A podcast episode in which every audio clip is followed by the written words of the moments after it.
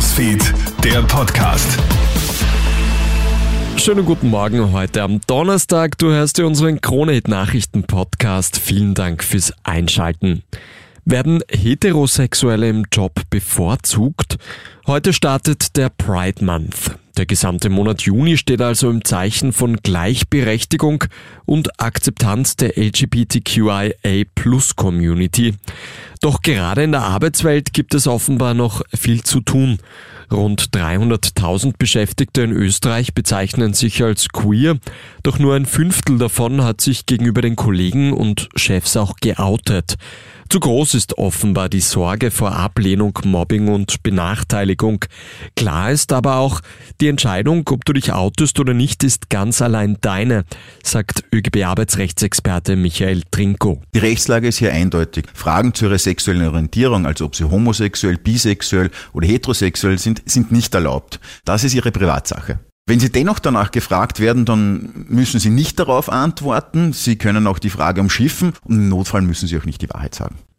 Da sind wir wohl nur knapp einer noch größeren Wirtschaftskrise entgangen.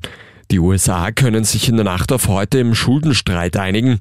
Die USA hätten sonst ihre Rechnungen nicht mehr bezahlen können. Das hätte wohl auch große Auswirkungen auf uns in Europa gehabt. Möglicherweise wäre der tägliche Einkauf noch teurer geworden.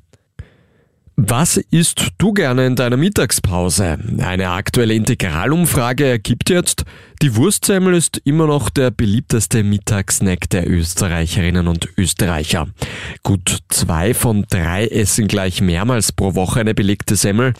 Auch Nudelgerichte und Salate sind in der Mittagspause sehr beliebt. Frauen ernähren sich hier im Schnitt eher gesünder, während Männer regelmäßig zu Pizza, Schnitzel und Burger greifen.